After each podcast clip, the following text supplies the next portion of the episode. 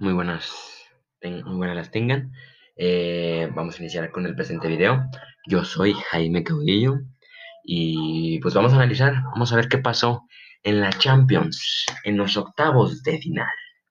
Ok, todos sabemos qué pasó, unos octavos de final de ida muy, muy relevantes, este, hubo mucha acción. Este, comenzamos con el, la dolorosa derrota del del cuadro azulgrana, Paris Saint Germain.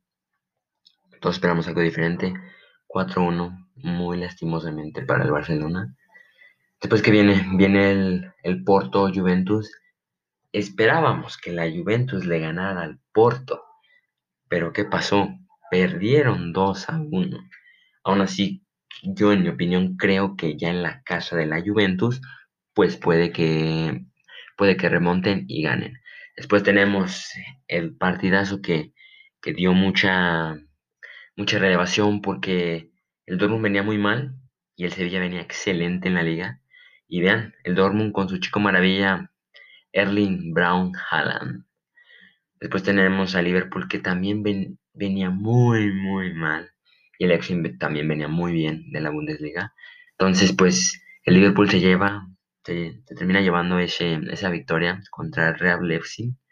Eh, nosotros más sentido pésame para la mamá de Jurgen Klopp, que aún así sacó el partido. Ok.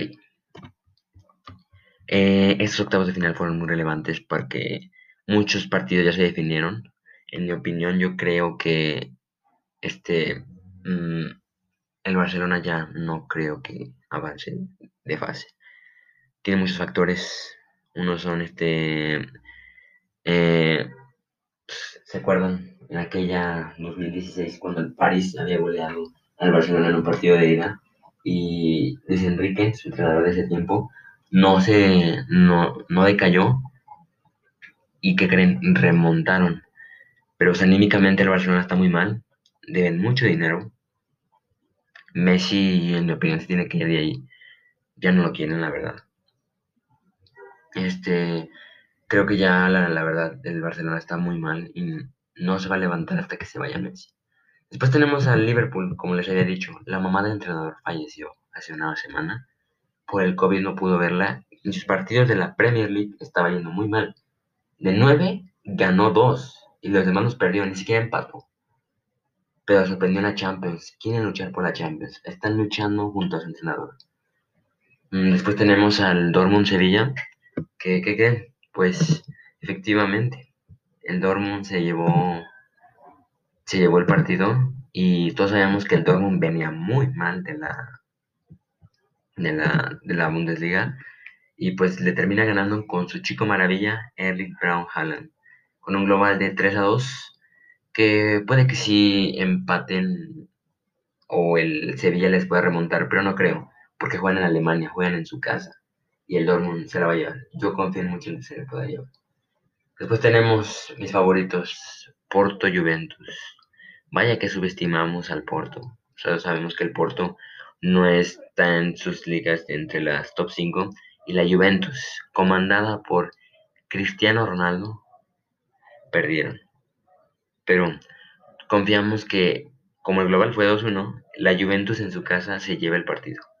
Yo confío mucho en la Juventus de que se lo lleve y puedan llevar otra Champions a Turín.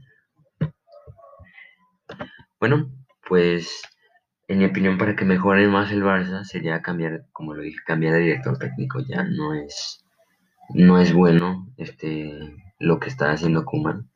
No se me hace bueno. En Liverpool, este, pues solo hay que esperar a que la mamá de Jurgen Klopp se mejore y todo esté bien.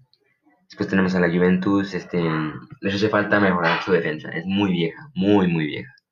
El Leipzig, este, pues, pues, que se pongan más pilas porque les faltó, la verdad les faltó.